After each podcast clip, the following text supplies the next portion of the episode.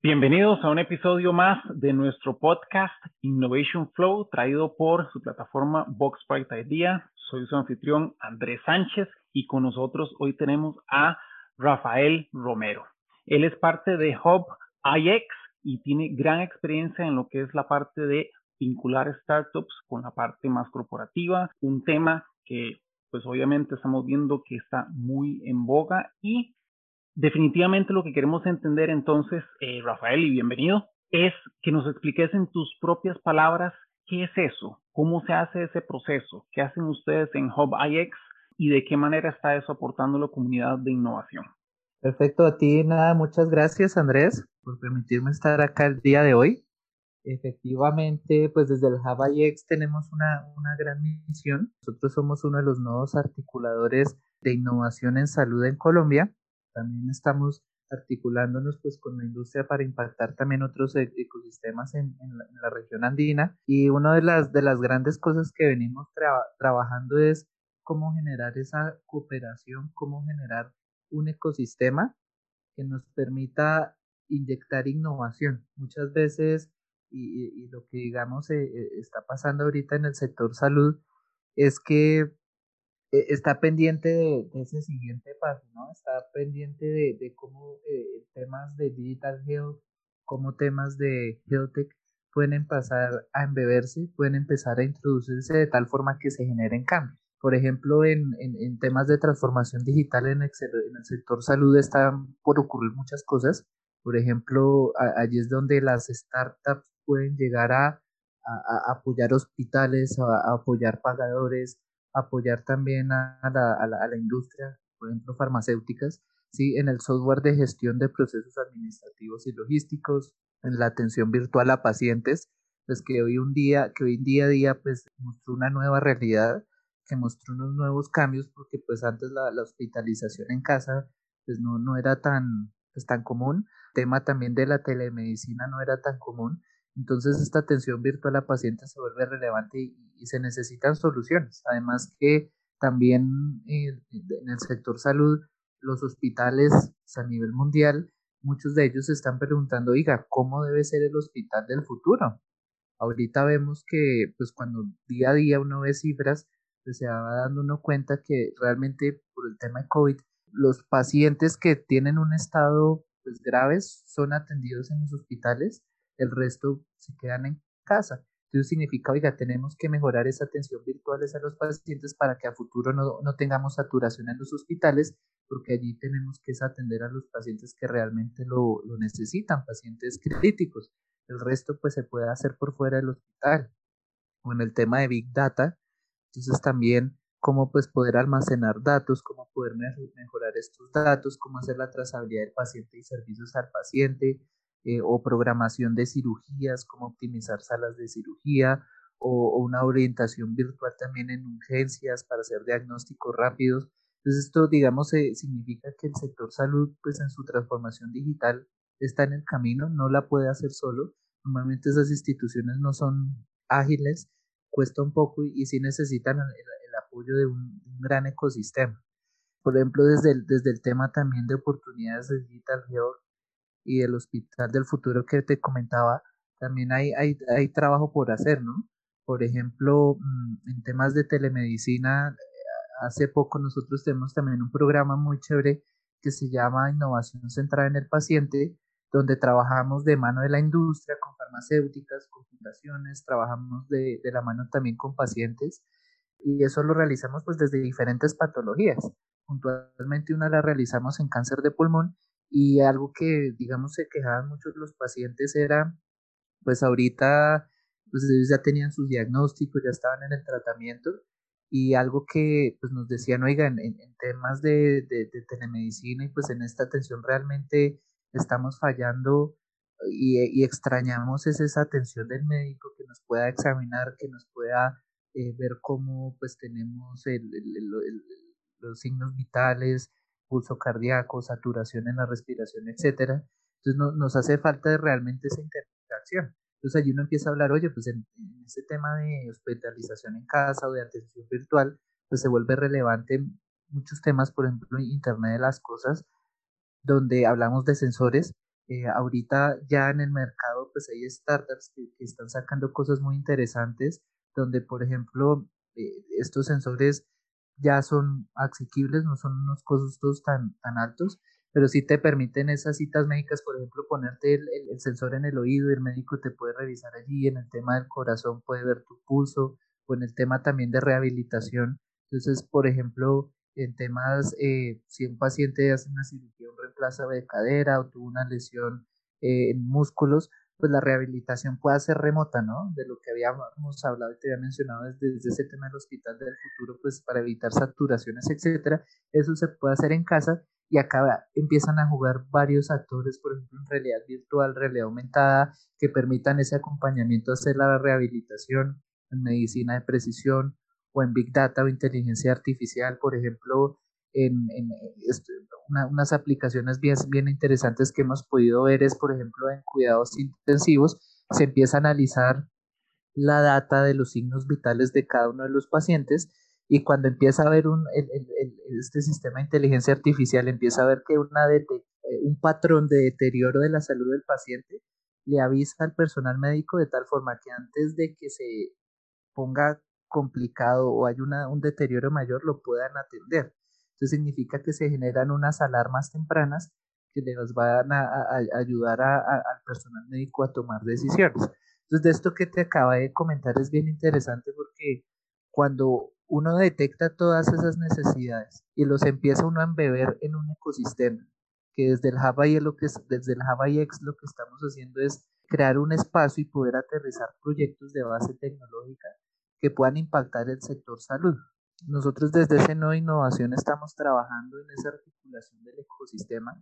Muchas veces tenemos como objetivo industria startups, pero realmente ese ecosistema, estamos hablando de hospitales, necesitamos facilidades clínicas, necesitamos ese contacto con los pacientes, necesitamos esa prueba de los médicos, consejo de los médicos, también la incubadora experta en salud, ¿cierto?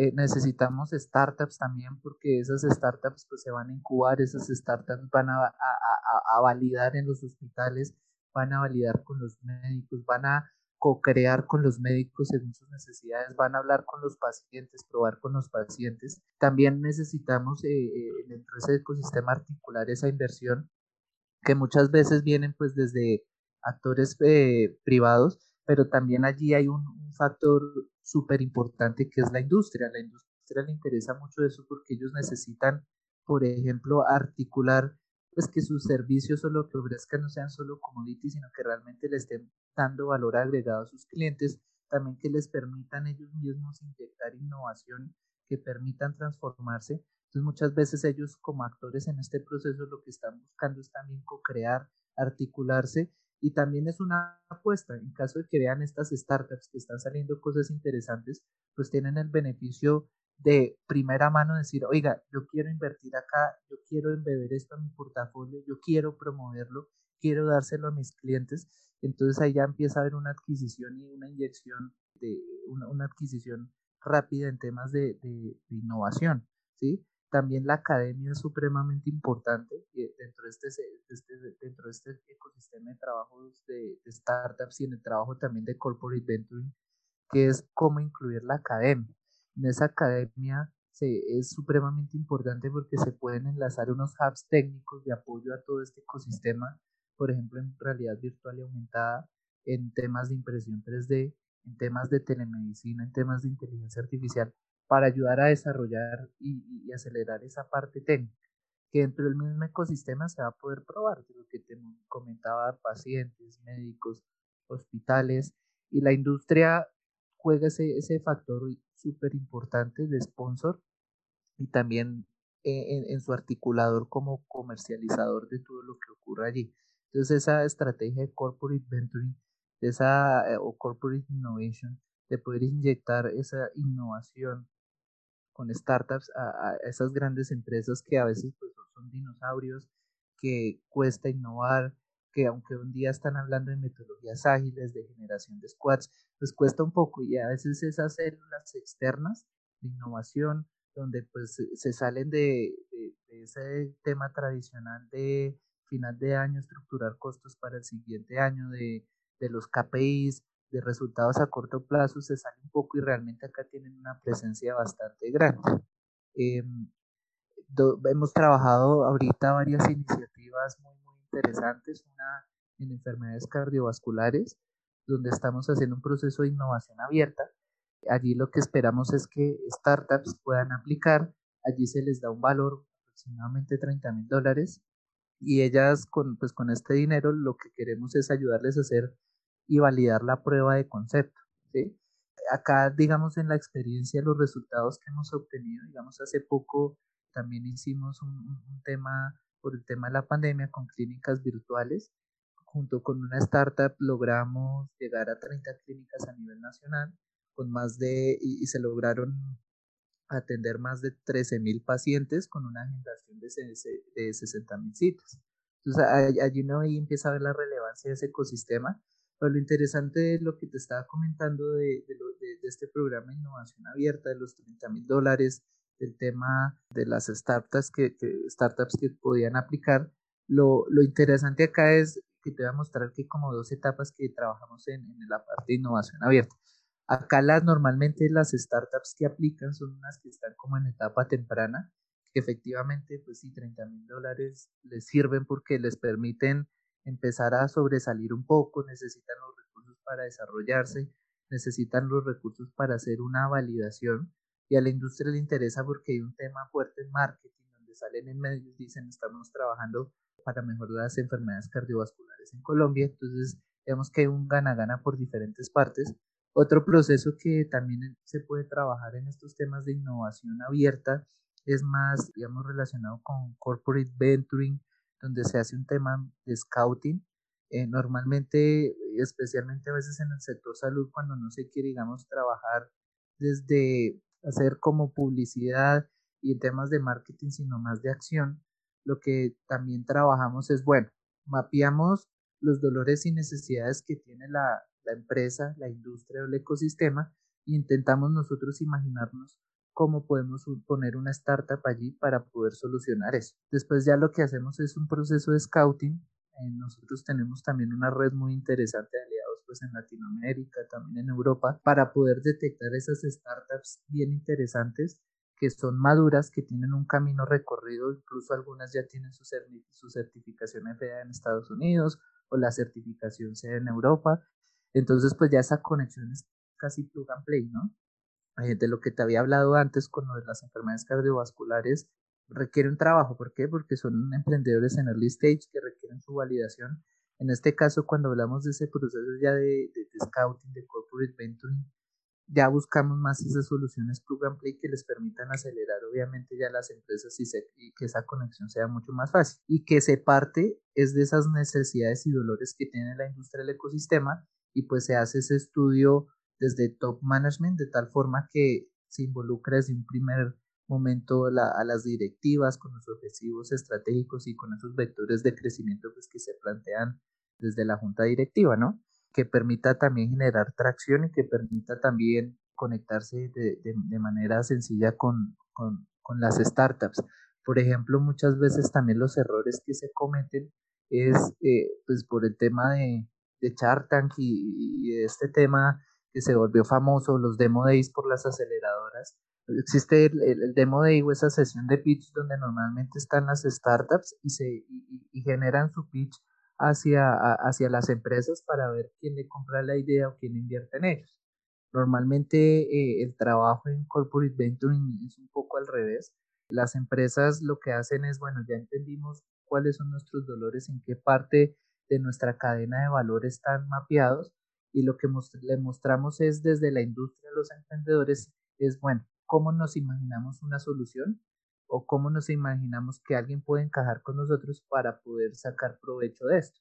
Entonces es un demo de al revés desde la industria, donde ya las startups escuchan y ya después ya pueden presentar sus propuestas directamente a las empresas y nosotros les apoyamos. Normalmente también es en el, en el tema de los planes piloto, porque muchas veces las, digamos, no, no hay una experiencia previa en esto, en cómo poder hacer experimentos, cómo poder validar, cómo podemos sacar métricas, cómo podemos sacar evidencias que nos permitan saber si este experimento que hicimos durante dos o tres meses realmente le da valor agregado al hospital o a la institución y de esa manera ya tomar la decisión si hacemos un contrato, adquirimos ese producto o servicio. Entonces nosotros también les hacemos un acompañamiento pues cercano desde el tema legal, metodológico, metodologías, transferencia de conocimientos, etcétera, para que digamos pueda ser exitoso y, esa conexión pues se pueda dar.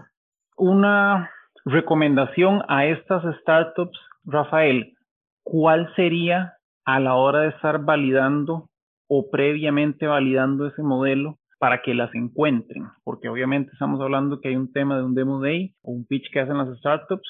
El modelo que ustedes manejan es que se busca de cierta manera para que tengan, supongo que un market fit o encaminarlos hacia eso. ¿Cuál sería la recomendación ahí para esas startups? Y en este caso estamos hablando, por supuesto, de salud, ¿verdad?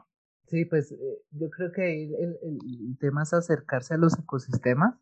Eh, por ejemplo, acá en Colombia tenemos un ecosistema a nivel nacional que se llama Se Emprende. Entonces, eh, este ecosistema Se Emprende tiene diferentes clusters. Uno de ellos, por ejemplo, es salud. Entonces, al poder ellos registrarse allí, digamos que ya están mapeados. De igual manera, pues a nivel pues, Latinoamérica, muchas startups, muchas aceleradoras, incubadoras con las cuales tenemos alianzas eh, y ellas también se encargan de, pues, segmentar sus, sus, emprendimientos, ¿no? Entonces, por ejemplo, puede estar 500 Startups, puede estar Guaira y dentro de sus impactos regionales ellos tienen e, ese filtro, cuáles son sector salud que están aplicando, experiencia, todo muy bien mapeadas, que digamos a nosotros nos permiten mediante esas alianzas poder llegar a ellos, ¿no? Por ejemplo, también muchas veces lo que hace la embajada de Israel o lo que hace el gobierno de Israel, ellos son conocidos como el Startup Nation y, y son también muy fuertes en temas de salud. Entonces muchas veces, y, también es como lo que uno podría pensar desde gobierno, eh, lo que hace eh, Israel y lo que digamos hemos visto acá en Colombia, es que eh, la embajada se empodera en apoyar esos emprendimientos. Entonces hay emprendimientos en Israel que están mapeados por el gobierno, en Colombia en este caso sería Emprende, pero las embajadas los promueven. Digamos, nosotros nos reunimos constantemente con la Embajada de Israel acá en Colombia y nos están comentando pues, de las noticias y qué está pasando. Por ejemplo, oye, está esta startup, en este momento ya está tramitando eh, la certificación INVIMA para que pueda operar en Colombia, etcétera, ¿sí? Entonces, digamos, como que nos está informando eso. Entonces es empezar a ser parte del ecosistema desde un principio y saber cómo se pueden empezar a conectar. Están pasando cosas nuevas, por ejemplo, mucha industria en, en este momento, por ejemplo, Roche, Novartis, AstraZeneca, Johnson Johnson, están sacando estos procesos de innovación abierta. Entonces empezar a participar allí, empezar a conectarse y, empezar a ser parte de ese ecosistema pues desde, desde el primer momento y, y, a veces no está tan lejano. Mira que hace poco eh, Novartis sacó una iniciativa el año pasado en innovación abierta para atender malaria una joven, pues, yo creo que tiene como 19 años, se inscribió. Ellos tienen un software de inteligencia artificial para detectar malaria en etapa temprana. Pues ganó, se ganó esa, ese proceso de innovación abierta y ya, ya, ya digamos, eh, su software y lo que hizo ya están más de 33 hospitales en Latinoamérica, ya ha hecho más de 10.000 diagnósticos y es una persona joven, que cómo se conectó pues, con el ecosistema, mirando esos procesos de innovación abierta que tienen las empresas. Y por ejemplo, e, esta empresa se llama Arcángel ahí, ha tenido un, desarrollo bien interesante en un corto plazo, porque eso fue el año pasado en pandemia, ¿no? Y, esa inyección también corporativa ayuda mucho porque te permite aterrizarte enormemente a las necesidades reales. Eh, ahorita esa, han tenido una transformación grande, ellos arrancaron con malaria pero ahorita ya pueden detectar, si no estoy mal, 19 patologías pulmonares, entre ellas COVID-19. Entonces es bien interesante porque, por ejemplo, cuando tú ves las pruebas PCRs o de antígenos en sangre, pues tienen un, porcentaje de PCR la más confiable, antígenos en sangre es un poco menor, pero digamos para regiones donde de pronto el, el, realizar estas pruebas por costos es complejo, pues con tu celular, con el software de Arcángel ahí puedes tener una una fiabilidad del 95% en temas de COVID. Entonces, pues también son unas soluciones alternas muy buenas que, que te permite esa conexión con la empresa, aterrizarte y, saber pues hacia dónde está encaminado y, hacia dónde pues van guiadas esas, esas necesidades que puntualmente eran las que ahorita digamos en Colombia están mapeadas y digamos, oiga, necesitamos emprendedores acá, es software de gestión de procesos administrativos y logísticos, temas de atención virtual a pacientes, temas de big data eh, y manejo de información de pacientes, trazabilidad de pacientes, eh, servicios al pacientes, ¿sí? orientaciones virtuales de urgencias y, diagnósticos rápidos. Y, por ejemplo, mira que cuando también hablábamos con, con Israel, eh, hay un hospital enorme, de hecho está entre los 10 más innovadores a nivel mundial, que se llama Shiva Medical Center, y ellos hablaban de, muchas veces uno habla del hospital del futuro, pero ya, para ellos es el hospital del presente, ¿no? Muy bien. Eh, sí, eh, entonces hablan del paperless hospital, donde todos los procesos ya están automatizados, están en la web, pues están en la nube, donde tienen CRMs, etcétera, y hablan de data. Y, acá cuando hablamos de la cuarta revolución industrial, la data es supremamente importante, pero resulta que ahorita en la transformación digital, donde hay muchos procesos que son manuales que los tenemos que digitalizar, donde tenemos que aprender a darle valor a esa data que viene desde los pacientes para poder mejorar los servicios, pues hay, hay, hay, hay un camino que, que, debemos andar, hay un camino por mejorar y, y, y, y, la razón está también enfocada en lo siguiente, resulta que muchas de esas data pues son datos sensibles, que muchas veces pues el compartir eso es complejo, pero digamos han salido también muchos emprendimientos en, en, en hacer transferencia de datos sintéticos. Entonces de esa forma se cuida la identidad de los pacientes, pero sí son inputs importantes para investigadores, para mejorar atención en enfermedades, para poder optimizar data y, los emprendedores la puedan tomar para entrenar sus sistemas de inteligencia artificial o de data analytics para mejorar su software y dar un mejor valor agregado a los hospitales o instituciones. Rafael, muchísimas gracias entonces por la conversación. Nos ha quedado muchísimo material por analizar. Efectivamente, al parecer el futuro es ahora, ¿verdad? Con la pandemia, entonces definitivamente todas estas tecnologías y ahora sí se han estado aplicando, todos esos procesos de innovación tuvieron que adelantarse y están ya, digamos que ejecutándose eh, como tal. Entonces, pues de algo como una pandemia o de una necesidad, siempre al parecer el ser humano encuentra de qué manera mejorarse. ¿Alguna frase que quisiera dejar em, de último para los emprendedores del área de salud en general, para los emprendedores y todos los gestores de innovación o la gente que hace procesos de innovación? De pronto, sí, la, la, yo creo que lo, lo, lo más importante siempre es estar abierto al, aprendizaje, estar abierto a, a, al hacer cosas nuevas y entender el error es como un aliado. El error es un aliado enorme que le permite uno avanzar cada vez más. El hacer planos pilotos es buenísimo porque el camino a la innovación no es lineal, Siempre que arrancamos algo tenemos que entrar en una región de exploración para después poder explotar.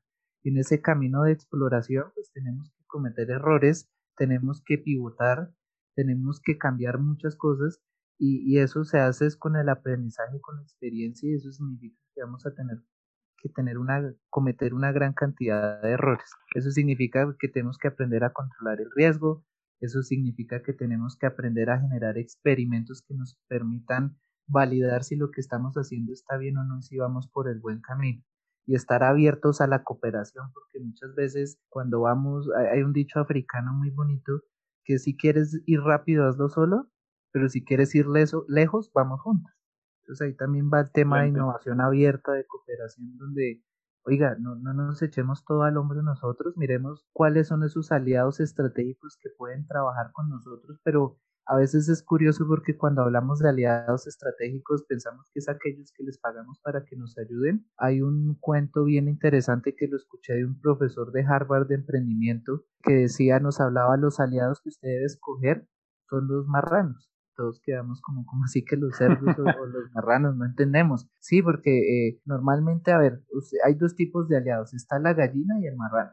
Entonces, ¿con cuál le gustaría a usted trabajar? Y todo el mundo dice, no, pues de pronto la gallina, el marrano no es tan bueno, ¿no? Al revés, el marrano es el que usted debería trabajar y por qué. Entonces él decía, imagínense que el marrano y la gallina quieren hacer un restaurante. Entonces eh, empiezan a decir, oye, ¿qué vamos a hacer en el menú? Entonces el, el, el, el, pollo, no, pues hagamos desayunos. Entonces yo pongo los huevos y usted pone el tocino, pone la tocineta. Entonces, ¿qué pasa allí? Si ese negocio no es fructífero, pues la gallina se va y pone huevos en otro lado, pero el cerdo está poniendo el pellejo. Él es el que está poniendo el pellejo, es el que está sufriendo y, está poniendo el riesgo allí. A él sí le va a costar irse a otro lado. Entonces esos son el tipo de partners que también tenemos que buscar cuando hagamos innovación abierta. Tal vez de pronto a veces cuando hacemos esas iniciativas y tratamos de traer gente a trabajar con nosotros, nos pasa es que trabajamos con el modelo de esa persona que no está compartiendo el riesgo y si algo pasa pues le queda fácil saltar.